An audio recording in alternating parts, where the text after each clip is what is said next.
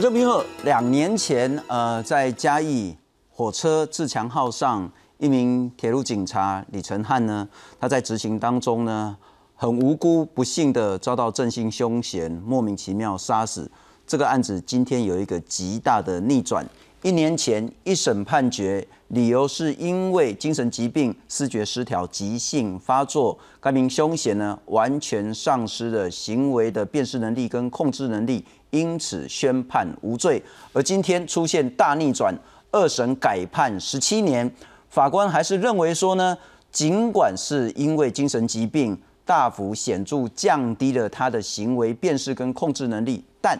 并非完全丧失。这个判决出来之后呢，包括李姓远景的母亲呢，觉得说勉强可以接受。这究竟是迟来的正义，还是当司法在面对这一种精神疾病、失觉失调所引发的重大犯罪的时候，不管是精神鉴定也好，或者是在司法判决也好？面临到一个很大的困境。今天再来好好谈这个题目，介绍三位特别来宾。首先欢迎是律师，呃，他同时也是先前呢发生在北投一个非常不幸的案件，一名国小的女童呢，呃，遭到不幸杀害，其实也是因为精神疾病。那我们欢迎是之前呃承办龚崇安案的检察官翁伟伦，翁律师你好。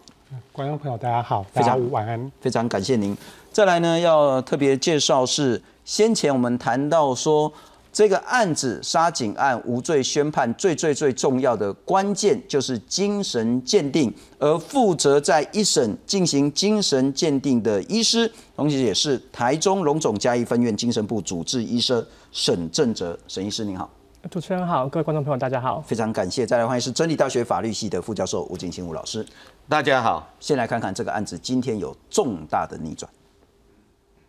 勉强可以接受了，无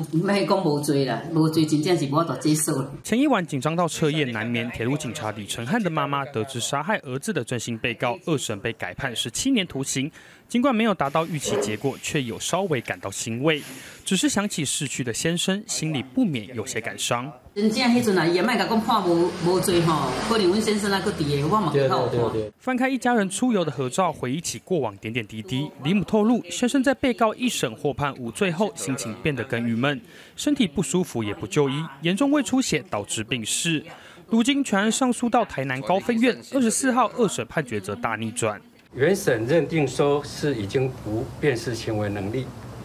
并据为被告无罪之判决，显有不当，故予以撤销，处有期徒刑十七年，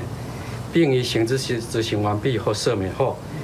另入相当处所，施以监护五年。李存汉是在前年七月处理补票纠纷时遭正兴被告持刀刺死。一审参酌台中龙总嘉义分院的精神鉴定报告，认定被告罹患思觉失调症，案发时处在发病状态，无辨识能力，获判无罪。现在无罪改判有罪，是因为合议庭也参酌成大医院的鉴定报告。认为被告犯案当下虽然辨识能力降低，但没有完全丧失，而且照应他没有依规定服药，未来如继续服药就能有效控制。这回判决逆转，也让一审替被告做精神鉴定的医师认为二审判决依据是有误的。他认为个案自行停药是招致他疾病发病而产生后续犯行的一个关键因素，所以法官也据此认为嫌犯要负部分的责任。我相信身为一个精神科医师都知道，许多个案没有病逝感，他不认为自己生病，不愿意吃药。这个是疾病本身症状的一部分。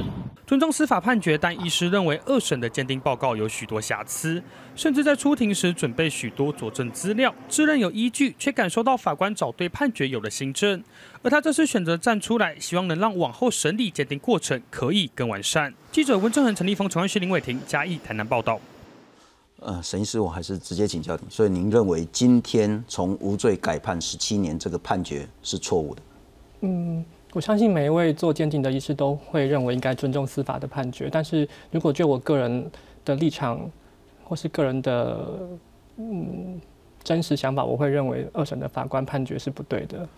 理由是什么？因为其实二审法官也除了参酌您的鉴定报告之外，也再找了成大医院来去再做一次精神鉴定。而很显然，成大的精神鉴定并不认为他是完全丧失行为能力。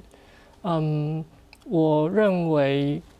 二审的法官这样的判决跟二审的鉴定是这样子的鉴定报告，绝对是有掺杂了很多的因素。那也许有一些政治的考量，也许有一些民意的舆论的压力。那呃，因为我在一月的时候，我们双方都有出庭去为了这个鉴定报告来做一些作证。那当庭其实二审的鉴定医师在庭上的很多的描述跟立论依据，是我事实上都认为很站不住脚。那举例来说，嗯。他的鉴定报告上面就直接有写明说，因为他在做鉴定的时候询问范闲，呃，是不是知道他杀的是警察？然后因为嫌犯回答是，所以他就认为嫌犯在犯案当下是具有辨识能力的。但是经过一年多的时间，这个个案治疗了那么久的时间，他早就症状明显的改善了，所以他当然，而且这么多的媒体，这么多的开庭询问。他如果这时候还说他不知道他杀的是警察，我反而觉得这个嫌犯一定是装的。嗯，所以你以他当下的回答就说他犯案当下是有辨识能力，我事实上光这个论点就认为他有部分辨识能力，我事实上是完全认为站不住脚。不过，也许成大的精神鉴定跟您的精神鉴定都会遇到一个困境，就是说，不管是在一年之后或是两年之后，要去回推两年之前。他在犯下那个重大的刑事犯罪的当时，他的精神状态、行为能力如何，他都会有一个推论的一个一个 gap。没错，呃，呃我完全同意，没有任何人，我们毕竟不是神，没有任何人可以回到犯案当下去知道他到底能不能辨识、能不能控制，所以我们都只能依照我们所观察到的去做推论。那也因此，为什么鉴定报告可能会有落差的原因，是因为如果一个案件的鉴定是隔了很久很久之后才做鉴定。当个案的症状已经经过治疗之后，我相信判断的医师都会不呃不自主的认为，诶，他当下应该没有那么严重。所以，我当然我当然也认为这可能是其中一个二审的鉴定医师给他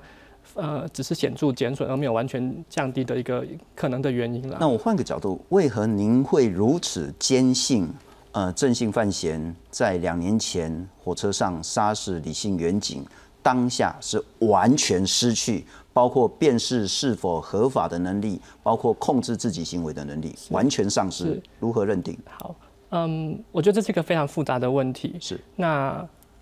要提到辨识跟控制能力这件事情，首先应该要问一下，就是我们每个人心目中的辨识能力跟控制能力的标准在哪里？那我相信，也许每个鉴定的医师跟每个法官都不一样，所以也因此会有所谓的鉴定报告跟判决有有有落差这样子。但起码我绝对是可以非常呃清楚明确的说明我判断的依据在哪里。但是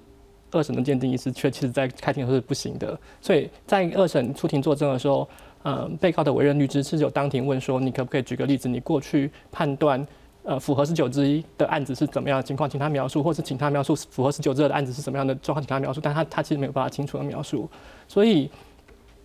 我觉得可能有太大的部分只是凭感觉，或者是。受到一些外界的因素影响，也会影响到他的最后的的鉴定结果。同样的问题也要请教您，那如何您认定您的又那把尺那条线又是怎么画？是符合十九条之一完全丧失，还是之二显著丧失呢？好，嗯，回到我我所谓的到底什么是辨识能力，什么是控制能力这件事情，那我当然也一直在强调，我们不是神，没办法回到当下的状况。那所以，呃，我其实。还是要必须说一下，我认为一审的法官是非常非常认真的法官，因为他做了非常非常详尽的调查，所以当我们在做鉴定的时候，他提供给我们非常非常多的事证，包含这个范闲他过去的病史，他在犯案前几天的很多的一些行踪、一些手机的讯息的资料，那以及他当天做哪些事情。那根据他提供的资料，这个范闲当天就已经完全的受他的妄想所控制，他不断的去警察局。去说有人要害他，寻求协助，不断的去社会局说有人要害他，寻求协助，甚至去保险公司说有人要害他，他要解约这样子，所以已经在在的说明他当下就已经行为完全受他的妄想所控制、所影响了。那在呃犯案的当下，事实上有很多民众都有手机录影，其实那个更是当下的状况。嗯哼，有一段民众拍下的录影，他就即使在已经做了这个这么重大的犯行，他都大声的说：“你们不要再演戏了，你们不要再装了。”他当下都还是受他的妄想所控制，他的所以对我来说，所谓的辨识是不能辨识现实跟妄想的差别。他当下绝对没有办法辨别什么是现实，什么是妄想。所以我的辨识能力指的是这件事情。嗯哼。那很多民众或者甚至是法官，他们都会认为说，哎，他应该可以认他是警察，或者他可以买刀子，他就他就具有辨识能力。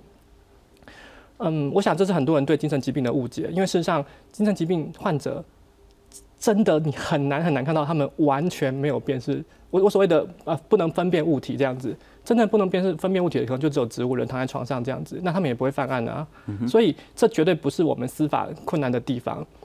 所以我所以我才会认为所谓的辨识能力，既然我们定了这个法条，一定有它适用的个案，它适用的个案就应该是在呃没办法区分、没办法辨识妄想跟现实差别的个案就是这样子。那我当庭也提到另外一个依据，你怎么知道个案不能控制？什么叫不能控制？有人可以描述一下吗？所我们医学上所谓的不能控制，是说你连大小便都会失禁，你知道全部都不能控制。但你有看过一个杀人犯会边大便边小便这样杀人吗？不可能嘛。所以针对你定的这个法条，可是你又没有一个明确的标准，那当然国外就有一些呃学说理论来来告诉你，哎，什么样的情况你可以认为它是不能控制。所以我就引用了一个不可冲动、不可抗拒的冲动控制原则，它又叫做 policeman at elbow，就即使警察近在咫尺，你都会因为你的妄想而影响而去犯行，那你就你就真的不能控制。所以我我当庭也告诉法官说，如果你认为他真的可以认出他是警察，那他就应该符合 policeman at elbow 这个理论啊，它就真的不能控制啊。所以对我来说，这个个案不管是说它不能辨识，还是说它不能控制，它都完全符合才对。是，所以我据此就会认为它就应该是符合刑法十九之一的的这个条件。欧律师，像刚呃沈医师所的这样子一个说法跟论述，我相信您应该也非常熟悉在法庭上这样子一个争辩。那不过我们先来看看今天呃台湾高院二审所做的一个逆转的判决。犯罪事实我觉得都没什么好争论的，然后就是呃正在有杀了李承汉远景，这个都没什么好讨论的，凶器啊、犯案啊这些过程大概都没有任何争执。那现在最大的问题就是说，当正在有杀警察当下，究竟是因为他的精神疾病、思觉失调，使得他的辨识能力跟控制行为能力完全丧失，就是符合十九之一条完全不法无罪的条件，还是是显著降低，就是要减刑的条件？很显然，在二审的法官认为，他当然是参酌了呃成大医院的精神鉴定报告，当然也参考了沈医师的报告。不过比较重要应该是成大那份报告了哈。那认为说，尽管是显著降低，但并非完全丧失。因此，从原本去年一审的无罪判决改变成今天的十七年有罪判决，我还是想请教，不管是依照先前检察官的身份也好。律师身份也好，的司法专业的这些从业人员也好，那条线真的很清楚吗？完全丧失跟显著降低？其实完全不清楚的。检察官当然是站在被害人的角度来据理力争起诉被告，那但律师有他的立场来防御国家公权力的对他的不公平。那今天下午，大家媒体都说这是一个迟来的正义，但是我心里想。迟来正义是司法正义，还是所谓的医学正义？医学正义为什么呢？因为我当甲官十五六年，十九条第一项行为能力辨识行为违法能力丧失或是显著降低，其实我不知道我怎么判断。所以司法官、检察官也好，法官也好，他可以凭借的就是精神鉴定报告。今天。判决都，我觉得都没有问题，因为一审判无罪，是依照沈医师的鉴定报告说他完全就是行为能力完全已经丧失了。二审没有错，因为他凭借的医学报鉴定报告是成大的那一份，对，减显著降低是，但是所以是减轻其刑。今天不是检察官拿的，法官拿的一份报告，明明医生已经说是。完全的丧失辨识能力而判有罪，或是判去减刑刑，他是适用法律是没有错的。所以，我们回到刚才沈医师提到的精神鉴定报告，既然对于司法判决那么重要，那精神鉴定报告的鉴定过程需不需要有更专业的一个鉴定过程？因为为什么不专业的话？司法官没有能力去反驳。今天沈医师要是鉴定出来一个没有辨识能力，其实我我是法官，我是检察官，我没办法去反驳他。那第二或是第二个情况显著降低，我是法官也没办法去说，哎，他鉴定的过程有没有什么问题？甚至鉴定他是一个完全有行为能力的，我也没办法去反驳。所以鉴定报告取取决的的的重要性取决在这个判决的的不不要说正正确性，判决的依据。所以您认为最大的关键是在精神鉴定？但我想请教，台中龙总是一个极专业的医疗机构，成大医院也是一个极专业的医疗机构。这两个医疗机构所做出来同一个案子的精神鉴定，其实不是南辕北辙了。至少在很明显是因为精神疾病急性发作才会导致这样子一个憾事发生，但最后在所谓的那个尺度上是百分之百，还是百分之九十，还是百分之八十五，这个认定上可能会有一些歧义。两个都是专业啊。当两个不一样的东西存在的时候，这就取决于法官的行政。那或许刚才沈医师的考量也是有所凭的。在社会上，媒体的压力，检察官或法官，他会不会朝对法官新政已经决定的那个那份鉴定报告来做判断？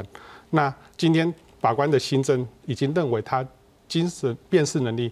只有到显著降低，还没到完全丧失。当当然，他就会写了一些理由来采用成大的鉴定报告，然后再去可能鸡蛋里挑骨头去说，哎。龙总嘉义龙总龙总嘉义分院的报告有哪一些缺失？讲法官的能力就只到此而已。至于怎么去说鉴定报告有什么样的大的问题，其实是说不出来。了解，沈医师似乎你有不同的意见。呃，不，我我我觉得那个翁律师讲的很好，就是不管是医师的鉴定，或者是法官的判决，我相信都有一定程度的标准不一致，这样子。那所以，我其实并不是要完全否认、否决掉二审鉴定医师的报告。那只是我认为他的形成最后结论的的过程，事实上是对我来说是我觉得有点不不充足的，因为他只单凭一个嫌犯在他鉴定当下说他知道他当时杀的是警察，就说他有部分辨识能力，我觉得这样是非常不充足的。那但是针对那个翁律师所提的。嗯，我我完全同意最后的判决权在法官身上，但是经过这次案件之后，我深深的体会到司法人员其实对精神疾病非常的不了解。从他们当下在问我的问题，我就知道法官他其实就跟一般民众一样，对精神疾病跟他表现的状况完全不了解。那既然我们国家把这样子十九之一或者有这到底有没有符合的权利给法官，你要判断他有没有辨识能力，有没有你有没有有没有控制能力，可是你却连精神疾病都不了解，你凭什么说你最后做出来的判断是正确的？这是我在二审出庭之后，我最大内心的感触。你，我给我我我其实可以不要回答，我就说，因为呃，他到底有没有病，他有没有精神疾患，他有没有心智缺陷，医生来诊断没有问题。但是他的他有没有辨识能力，有没有控制能力，因为这个跟他最后的判决有关系。所以过去的最高法院的判例一百零民国一百零三年曾经有说，他觉得把这个权利交给法官来决定。但是法官真的懂吗？是是，他真的。可以做出对的判断吗？不，吴老师，我要请教你了哈，就是说，其实先前也找您来谈过这样子的一个案子，那今天有一个完全逆转的，虽然看起来最最最大的关键是在于不同的医疗机构，台中龙总跟成大医院做出来的精神判决有部分的差异，不是绝对的差异的哈，但很显然法官的新政判决。才是最后最后的关键。我们来看看，呃，这两个精神鉴定报告，在一审台中龙总嘉义分院，也就是沈医师所做的精神鉴定报告呢，说正在由是失觉失调症，案发当时是急性发病的状态，所以他不能辨识行为违法，不能，就是百分之百了。所以一审依照这样子一个判那个精神鉴定呢，判决无罪。到了今天二审的这个判决结果呢，是采用成大医院的精神鉴定报告，说确实是因为精神障碍导致行为违法的辨识能力明显降低，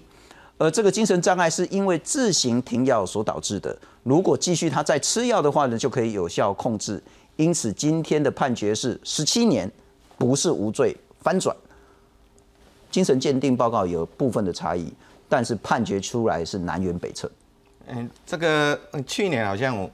我我跟王律师有有来谈，哎，那个时候判无罪的时候了哈。那我应该我如果没有记错了，我应该要讲说这个二审一定判有罪了啊。我现在在做一个预测，因为一定会最高一定会花一根审，所以以后还有还会有更多的精神鉴定然后，那我一直呢有的时候在上课的时候常常跟学生讲然后就是说。这个责任能力的判断就是一个司法的大黑洞哦。比方说刚才一直在提到的十九条啊，不是之一之二，是第一项、第二项、第三项哦。那我们以第一项来讲哦，就是没有责任能力。他说行为时哦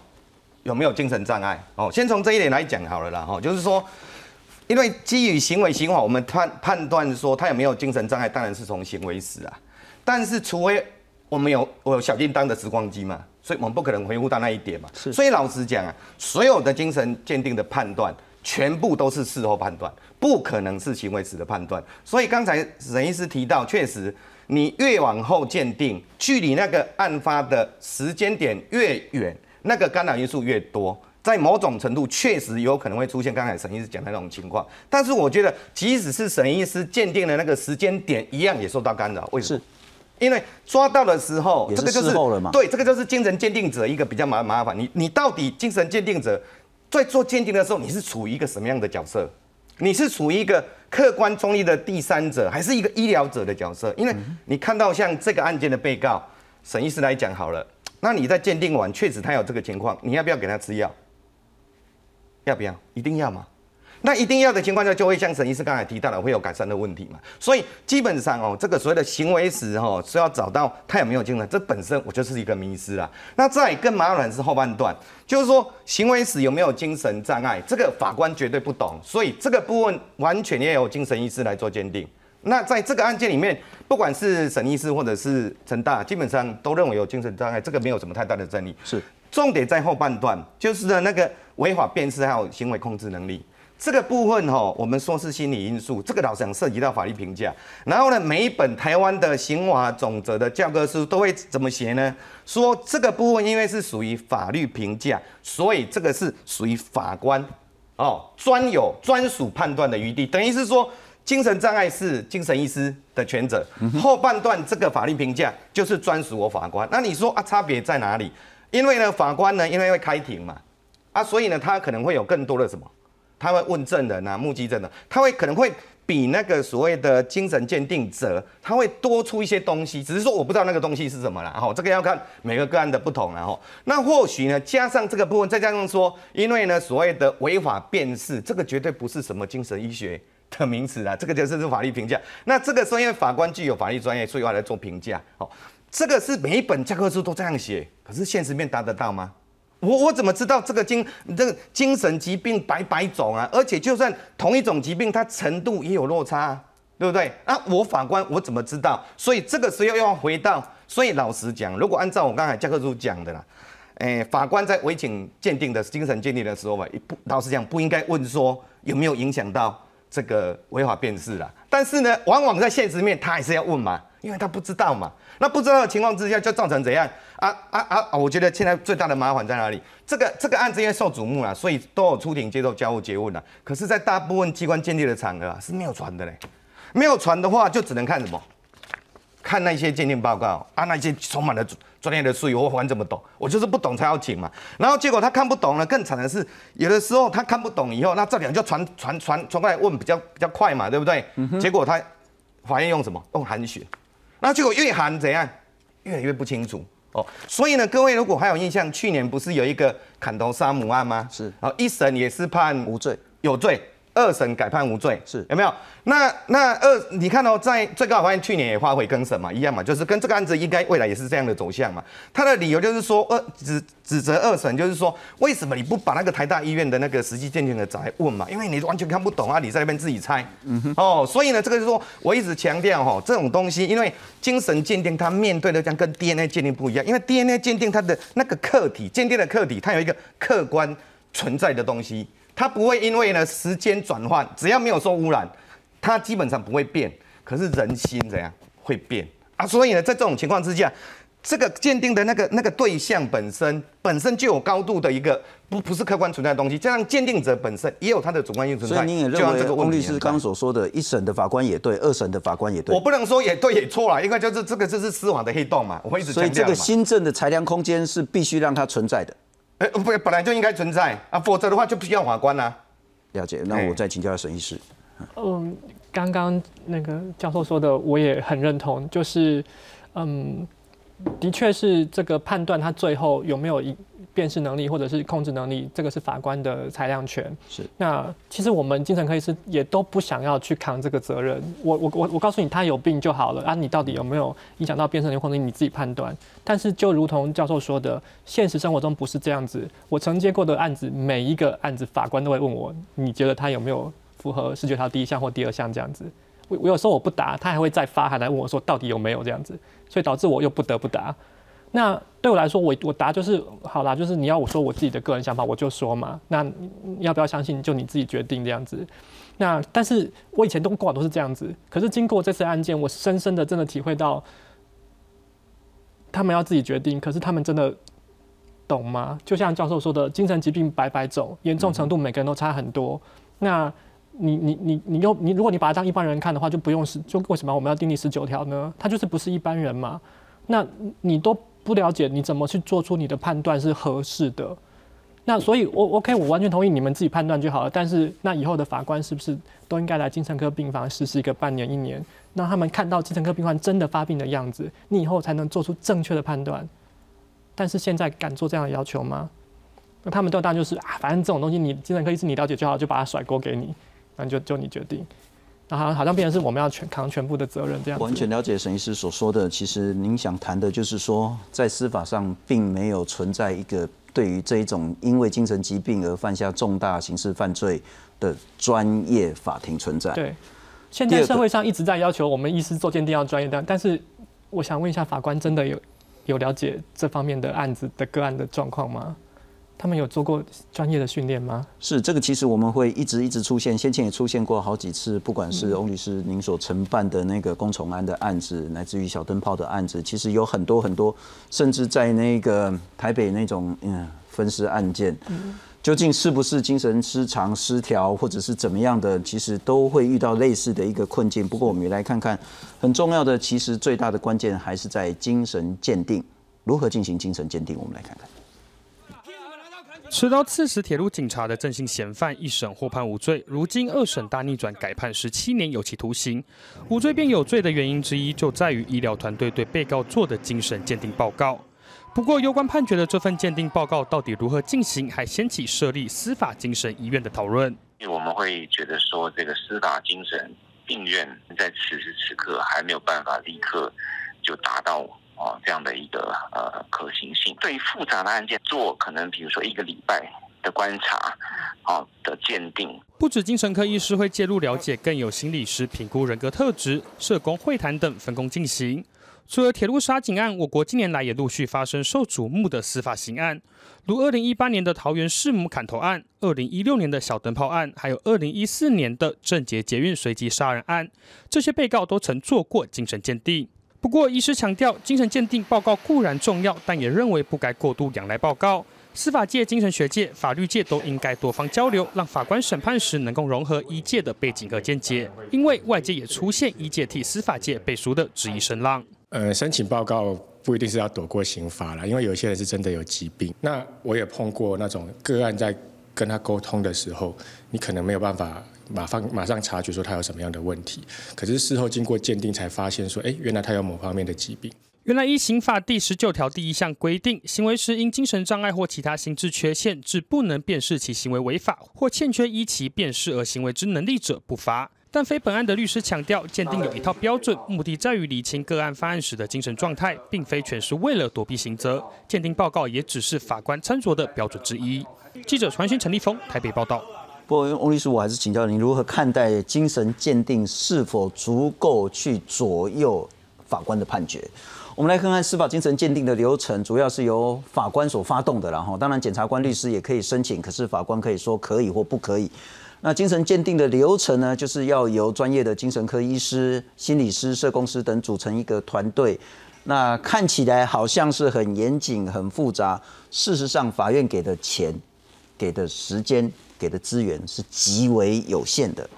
那甚至包括沈医师，呃，您在写这个鉴定报告的时候，也被检察官批评说你好像怎么样不够严谨等等的，在那些场所在写。不过很显然，那个另外一个就是说，很多呃精神鉴定的这些精神科医师，是因为自己的热血，因为自己的社会责任，付出额外的时间来做的。那我们来看看这费用，当然是法院付了哈，但是说实在，那个费用应该是少到不行。我还是想问，现行的精神鉴定的流程以及成熟度，足以作为法官最关键的判决依据吗？其实说实在，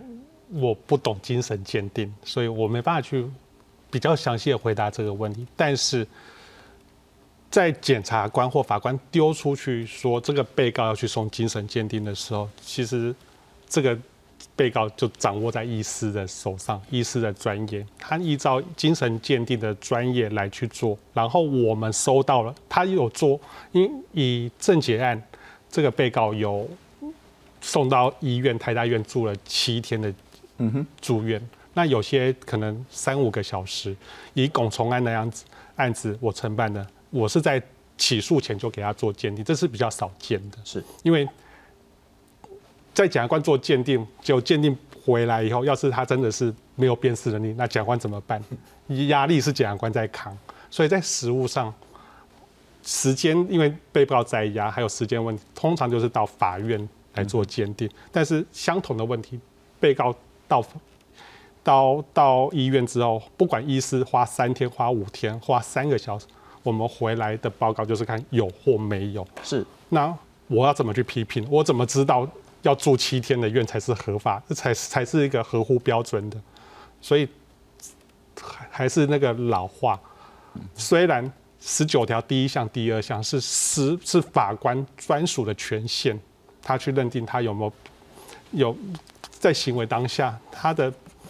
法律，他的他的行为到底要不要负责？是，但是我可以很不客气的话，这个裁量空间已经减缩至至零了，因为所有的裁量空间都已经转包到精神科医师身上。是，不过我可能补充说明一下，也许有部分人会说啊，那很多那个精神鉴定呢，都会比较倾向于那个所谓的呃病患或者是加害人、凶嫌那一边。事实上不是，包括华山分尸案，包括郑捷案，其实鉴定下来呢，都认为他行为当下并没有什么严重影响他行为能力的这个事情，所以郑杰就马上伏法了，然后就判死刑。然后华山那部分呢，也没有因为他的所谓的精神状况而逃避他的刑责。但如果回到这个杀警案，很显然，当一审法官做出无罪判决之后，嘉义地检署是完全无法接受。是检察官通常无法接受所谓的他确实因为精神疾病而失去行为能力的这样子一个鉴定报告吗？其实就如检察官在抗告的那个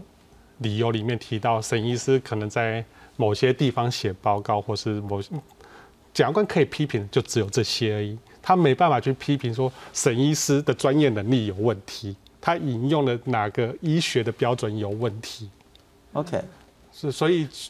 这这一点我其实很有意见。是来，请说。嗯，不管在一审或二审的检察官，我认为他们都没有办法就事论事，针对案件来来做出讨论。就是你你我我今天我非常愿意去说明我为什么鉴定报告这样做，然后告诉大家为什么这样子。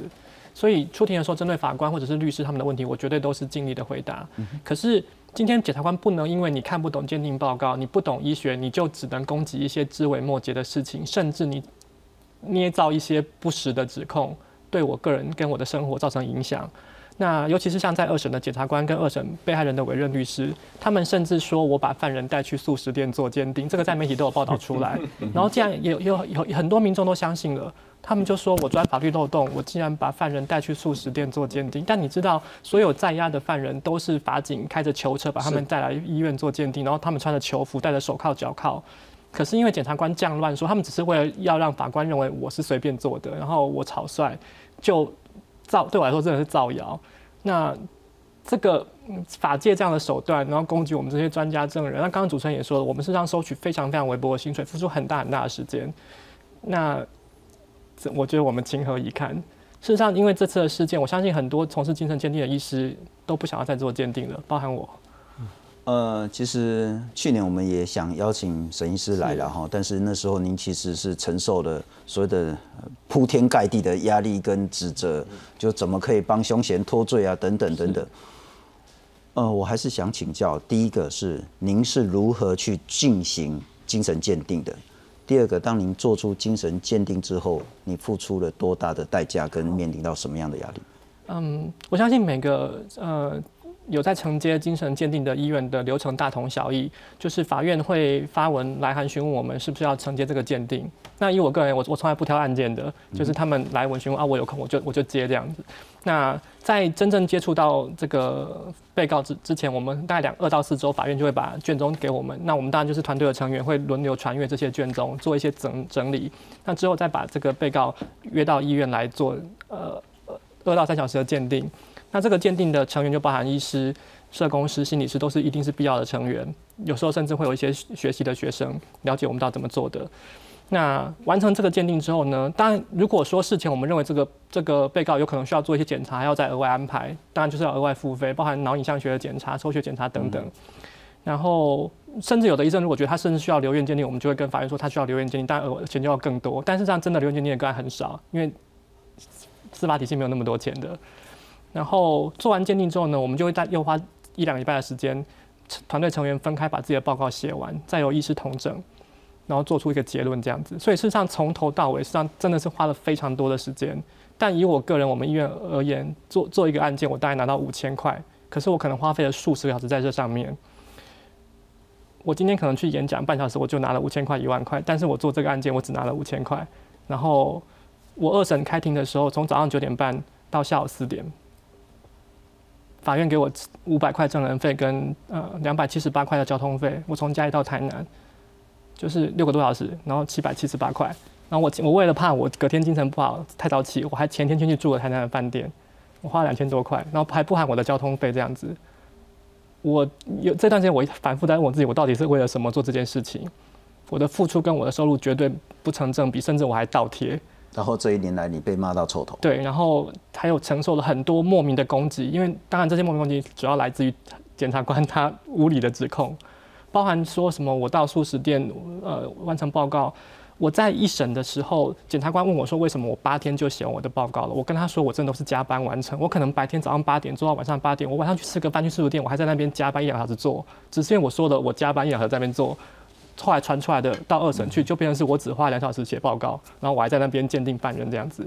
就是完全就是一个以偏概全，然后不实的指控。然后我对我来说，我实在是不能接受，呃，部分的法界人士用这样子的方式来，我觉得是污蔑专家证人。而且吴老师，我其实看到一个很大很大的结构的问题是。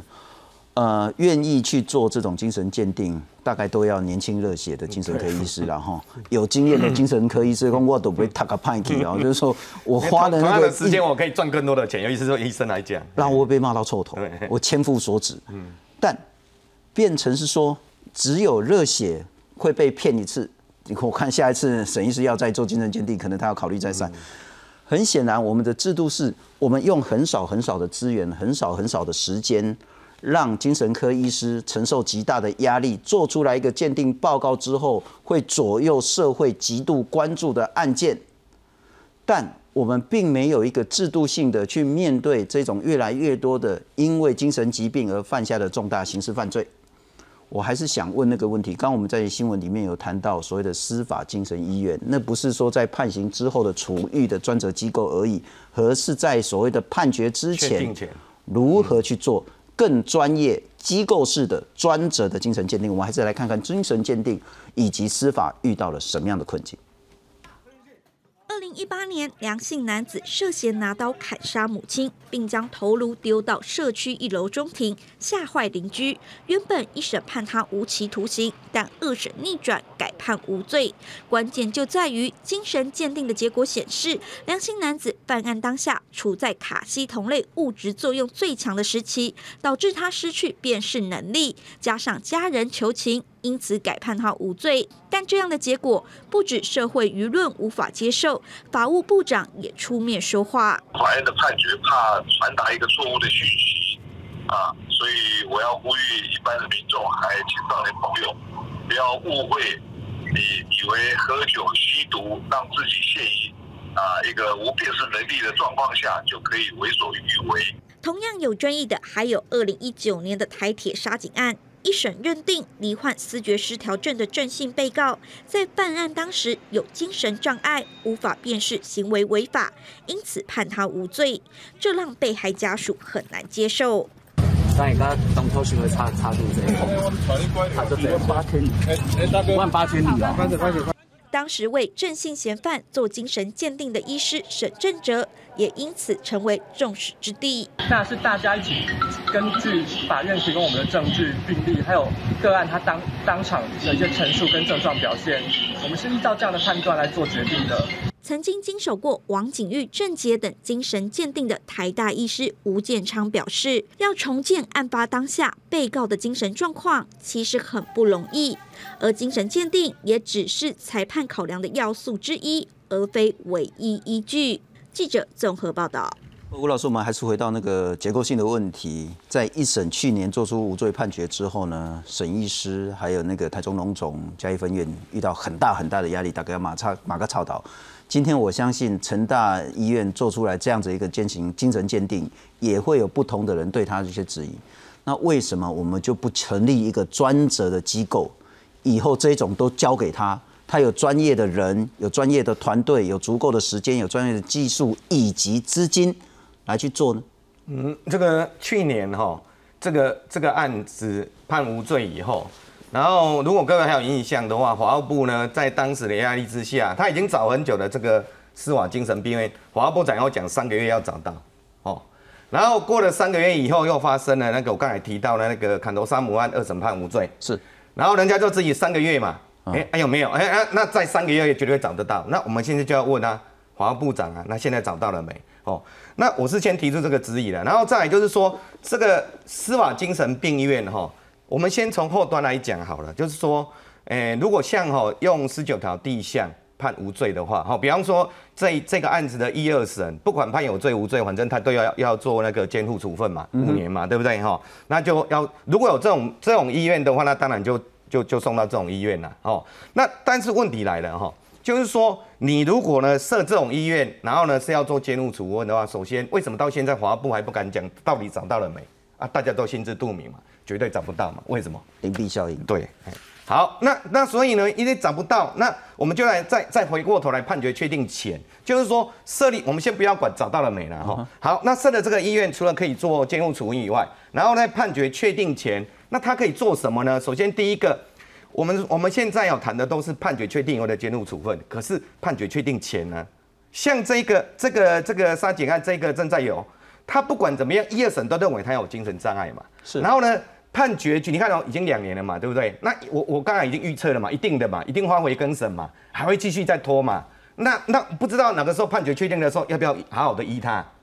要嘛，那怎么办？那把他押在看守所，那按按他定，把他把他按时吃药吗？就这样就解决了吗？这样能解决问题吗？哦，所以这个目前有关判决确定前，我们关于那个监护处分的问题，保安保安处分执行有规定，可是检察官。他都几乎都没有没有没有做这啊！刚才有那个那个律师提到的嘛，他当过检察知道嘛，这涉及到经费的问题嘛，所以呢要经费要没有，所以这几乎这一块就不可能。不不不，那再来就是精神鉴定的问题，就是说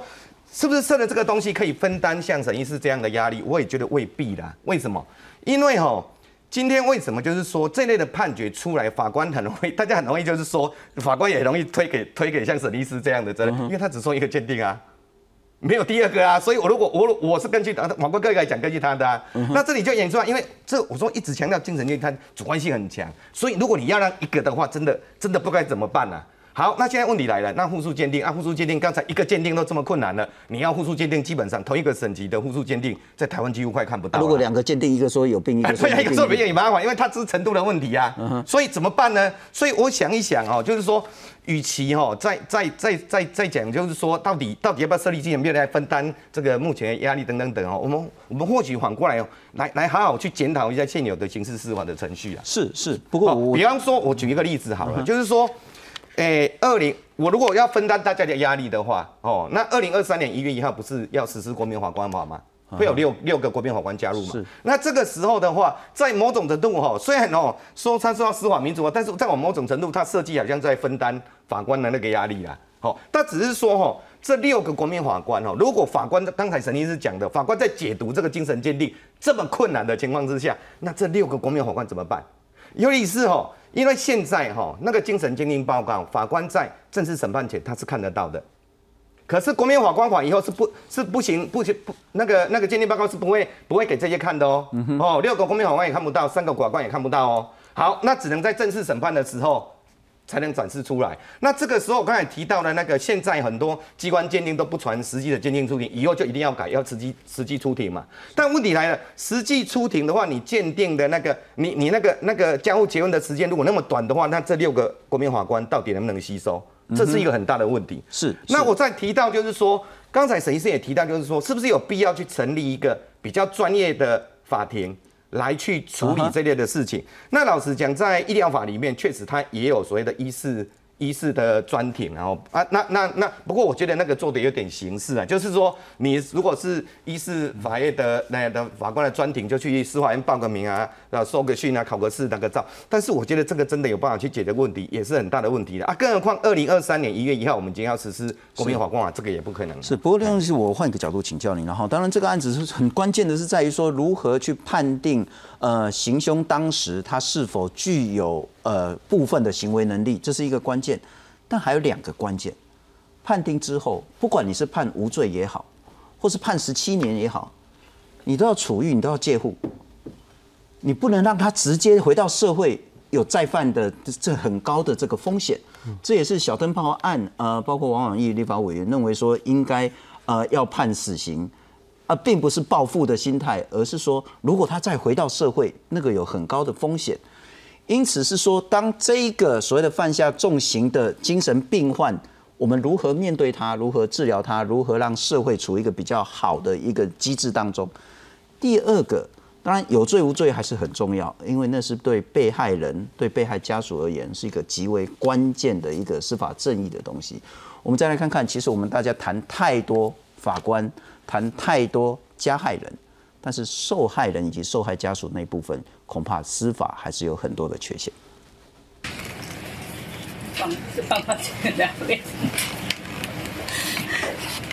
铁路警察李成汉的母亲一年内接连送走因公殉职的儿子和因病过世的丈夫，心情相当悲痛。为犯罪被害人和家属提供社会安全网，已经成为重要的议题。但目前政府的相关资源却严重不足。被害人保护协会目前我们的专任人员从总会一直到分会只有六十五个人。好，那我们所使用的保护费用只有八千多万，而且我们没有任何基金，而且每一年都会根据还还起诉的不不稳定，所会影响我们的服务范围。为了给予犯罪被害人和家属更多的协助，同样是被害人家属的立委王婉玉，在去年八月提案修改犯罪被害人保护法。能够同理到犯罪被害人以及家属在这些事件发生之后的冲击，因为过去在这个恩赐的部分就会觉得说，哎，我如果多给你一些什么，好像是给你一种恩惠，所以在审议的过程中，其实很不自主的就会在再次的伤害了这些被害人的以及被害人家属。如何提供被害人和家属有效的资源和法律协助，帮助他们早日走出伤痛，是被害人保护法规的当务之急。记者综合报道。不过，律师，很部分的意义是说，检察官象征着国家要用司法来协助这些被害人。可是，当判决之后，司法好像就是擦擦屁股没事情了。其实，其实依照刑事诉讼法的规定，检察官对有利跟不利的被告的证据都要对被告有利或不利的证据都要去审酌。嗯哼。那当然，被害人的考量是其中一点，那被告的考量也是一个两面。但是现在基于民粹。大部分的检察官是往民众想要的地方去主张，嗯哼，所以变成在处理这种牵涉精神鉴定的杀人案子，就充满着民粹的想象在里面了。今天民众觉得，哎，他该死，检察官就会往这个，但是忽略了专业在哪里。检察官还是要对被告有利的地方要去斟酌，而不是出现了违背我检方。的立场就是民粹，嗯，那然后就来批评沈医师，这的确是一个完全完全不对的地方。是，所以为为什么在我们处理那么多、看那么多的杀人案件，在做精神鉴定，检方不敢送鉴定的原因，当然经费是一个大的问题。之前我做公裁案件，我没有经过高检署的同意，我就直接把被告送到龙总，结果高检署来给我一个电话说：“啊，你怎么要钱也没有先请示我们？” 所以我等于被念了一顿，但是最后高检署还是付钱了。好，但这个是其次的问题。但是为什么送鉴定对检方会那么困难？因为不想背压力。那在当一个判决出来以后，是对检方好像的立场不一样的时候，检察官的压力就是要把它转嫁到医师身上。所以我觉得今今晚讨论那么多的案子，那么多的精神鉴定，其实说实在的，不管国民法官也好，或是陪审团也好，他们有没有办法去认定这个被告？其实专业法庭的法官，他有没有办法认定不送鉴定的情况下认定被告行为能力是没有的？您有没有很具体的建议？不管是说精神鉴定由更多的，不管是两个以上的复数鉴定，乃至于专属的所谓的那个法庭，乃至于专责的司法精神病人。其实我的想法比较远。今天要是检察官没有压力的话，法官没有压力的话，就不会有人去质疑这个精神鉴定。现在会质疑精神鉴定的原因是被告无罪，那出来呢，他怎么办？我们怎么办？我也会害怕。今天判了十七年，处狱五年，二十二年后他出来，我怎么办？所以其实是一个后面处狱的配套措施要做。今天好，你用精神障碍去做抗辩，我就让你不能出来，一定要治愈。那治愈不是关在监狱里面，教诲师在那边讲一讲他就会好，而是一个司法精神病院，或是专业如龙总。专业如台大去给他治疗、治疗、治疗之后，真的没有问题了。那真的治疗不好，他就是终身，不要说监禁，终身在病病院里面。这样其实民众不会害怕。当司法制度、法律的面向是在这个方向，我不会担心一个曾经杀了人，而且看起来很正常的人出来以后危害到我的生命。我觉得民众考量的是这个。但是司法配套没有做，也就是关键不在于无罪十七年，而是在于说，当他犯下这个罪之后，我们怎么样去面对他，以及让整个社会处于一个比较安全的机制。但沈医师，我还是请教您，您某种程度算是意外的卷入这一场司法风暴了哈，能否给一些更积极的建议？未来还会有更多更多类似的案子，更多的困境。嗯。其实这一年多来，经过这个案件，我觉得我很多的心路历程，然后我也真的这几天很努力的尝试想要把这些的嗯心路历程化成文字，所以我之后一定会一一的有一些发表这些言论。但是我想要就在今天上节目上，我想要提四点，有部分是我刚刚提过的一些建议。第一点是我嗯衷心的认为，在承办相关呃案件的，不管是检察官或者是律师或法官，他们应真的应该多了解精神疾病，应该有相相对应的一些受训才可以，才能协助他们做出更正确的判断。第二个是，嗯嗯，我会认为就是作为一个专家证人，实际上我们真的想要做尽一份嗯社会责任，所以也许期盼，也许攻防这个是法界常用的手段，但是应该不要再。恶意的指控，很多的专家证人应该给专家证人更多足够的尊重。对，因为这样真的是模糊焦点了。是，就是我觉得，反正这你看这个事情后边民众来骂我的都不是这个，反正都是他说我怎么样，然后我怎么样。所以这是第二点。那第三点是，嗯，目前刑法十九条的确是，我觉得不管是在精神科医师或者是在法界。我觉得每个人的那条线真的是很模糊，所以也许是应该大家要坐下来有个共识，让这个定义更明确一点，这样子才可以造成才不会有那么大的歧义这样子。那呃，我我的第四点建议是，的确是如刚刚洪律师所说到的，嗯，既然我们都认为他是个病人，因为他是发病了才去犯行，所以关长短其实。真的不是太大的重点，有时候观察只是为了符合民众或者是家属的一些期待，反而是要预防再次有类似的案件发生。所以，如何去追踪这群病人，好好的让他们接受治疗，我绝对可以大幅预防这样的状况再发生，而不是只是让这个个案只针对这个个案，希望他求处死刑，希望他关得越久越好这样子。第四点，您可否再说的更详细一点？好，嗯。其实，其实我我看到相关的新闻，就是像呃，以这个杀鸡案的嫌犯，他事实上已经两年没有治疗的。但是依照现在政府的一些呃方针，事实上很多个案没有治疗的话，应该是会有一个追踪体系的，当地的卫生局应该要追踪，然后应该要列管，然后去评估他的状况。所以，如果如果这件事情有落实的做好的话，事实上也许他就不会发病的那么严重，然后导致后续的这些憾事发生。嗯哼，对。然后像现在的很多神经科个案，他出院的时候。当地的卫生局都是有规定，我们住院必须要通报卫生局，然后通卫生局之后去追踪他最后的状况。那可是真的人力跟经费很不足，所以如果我们可以补充或是给足够的经费，也许妥善的追踪、更密切的追踪，让他们这群病患都妥善的接受治疗，在医疗体系里面，我相信真的是可以大幅预防这样的事情发生。对，非常谢谢您的收看。